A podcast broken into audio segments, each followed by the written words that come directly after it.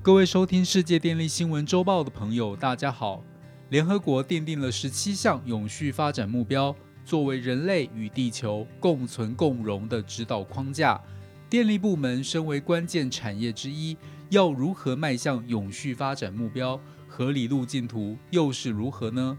世界企业永续发展委员会发布了电力部门迈向永续发展目标的路径图，建议各国电力部门可透过四大主题为永续发展目标做出贡献。以下为大家分享相关的内容。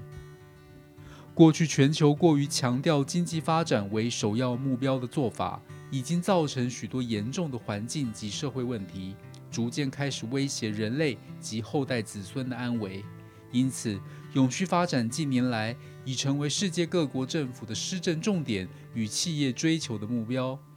当中最受瞩目的，便是联合国的十七项永续发展目标 （Sustainable Development Goals，SDGs） 作为人类与地球共存共荣的指导框架。企业可以利用这些框架制定经营策略，解决世界上最具挑战性的永续发展问题。这些策略若能实施，将能够提升企业创造价值的能力。根据估计，到二零三零年，这些创造的价值每年至少高达十二兆美元。另外，执行这些策略的企业更有能力控管风险，并有办法抵御环境改变带来的冲击。在投资人愈发注重环境、社会与公司治理这些主流的指标之下，也就是所谓的 ESG，这些企业也更能吸引投资人的青睐，进而获得资金的益助。在实现永续发展目标上，电力公用事业部门可以发挥关键性的作用，因为电力部门能塑造永续能源的未来，而可持续和负担得起的能源。对于经济成长、社会公平和应对气候变迁等方面至关重要。也因为如此，世界企业永续发展委员会选在今年三月十五日发布了电力部门迈向永续发展目标的路径图这份重要报告。报告中指出，各国电力部门可以透过气候和能源、人与社区、大自然和循环经济等四个主题。为永续发展目标做出最大的贡献。首先，我们来看看第一个主题——气候与能源的部分，共有两个目标。第一，针对发电部门进行脱碳，并将全球温升控制在摄氏一点五度以内。具体的做法有：加大低碳发电技术的部署力道，并减少化石燃料发电比例。第二，提高电力系统的灵活性、弹性。和效率，具体做法包含增加对灵活性解决方案的投资和部署，开发具创新且全面性的商业模式，如街道照明、电动汽车充电、提升建筑物和微电网的能源效率等。再来是第二个主题，人民与社区，共有三个目标：第一，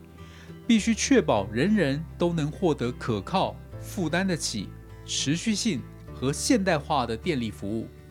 具体做法例如推出新的商业模式，扩大在离网地区以及电力供应有限的地区部署分散式再生能源，并保障弱势族群的用电权益。第二，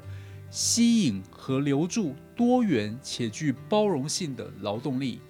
具体的政策做法包括促进所有劳工具有多元。包容、平等的工作机会，并且确保所有的员工和承包商能获得生活所需的工资，并将此作为劳动合约中的基本条款。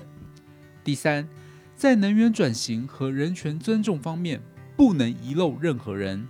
具体做法例如制定并发布人权政策，遵循联合国商业和人权指导原则。并鼓励整个供应链一起落实。接着，第三个主题为大自然，目标在于保护、恢复和促进生态系统的永续性，以及推动生物多样性净收益。所谓生物多样性净收益，是指因开发而造成的环境破坏，或者说负面影响，必须先消弭到零，行有余力，再进行整个区域生态系统的开发与富裕。具体做法像是水资源管理策略、生物多样性风险评估，并制定实施行动计划。最后一个主题为循环经济，目标在于转型成为循环电力公用事业部门。具体做法有：制定市场和供应链策略，在产品创新的早期阶段先行导入环境的概念；另外，开发新的商业模式，提高循环性，例如与废弃物管理公司建立伙伴关系，寻找产品再利用的新方法，并透过在创新技术。与相关研究的投资，找出解决方案，让产品在生命周期结束后可以回收宝贵的材料与矿物。综合以上报道，永续发展 SDGs 是现今全球瞩目的主流显学。台电作为首屈一指的电力公司，自然也在这个领域积极耕耘。去年更首度发布了具有架构性的台电永续发展计划。其中所涵盖的策略与目标，几乎涵盖了所有十七项的 SDG 目标。今年台电二零二一永续报告书也是以循环永续、智慧台电为主题，回应国际上能源转型和数位发展的潮流，并纳入循环经济的思维，将内容结合台电的永续发展五大图像，展现台电在电力永续发展的角色。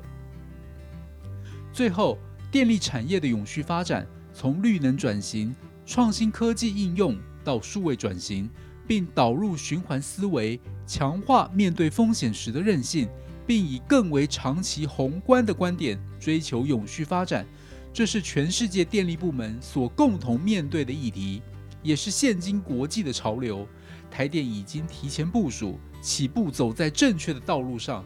不过，纵观电力产业的大环境，仍包含很多不确定的因素，未来仍有很多挑战性的目标等待我们去一一克服。千里之行，始于足下。台电一步一脚印，做好基础打桩布局的努力，积极规划，努力执行，作为台湾民众与企业不可或缺的好伙伴，持续以成为世界级的永续电力事业为目标，迈步向前。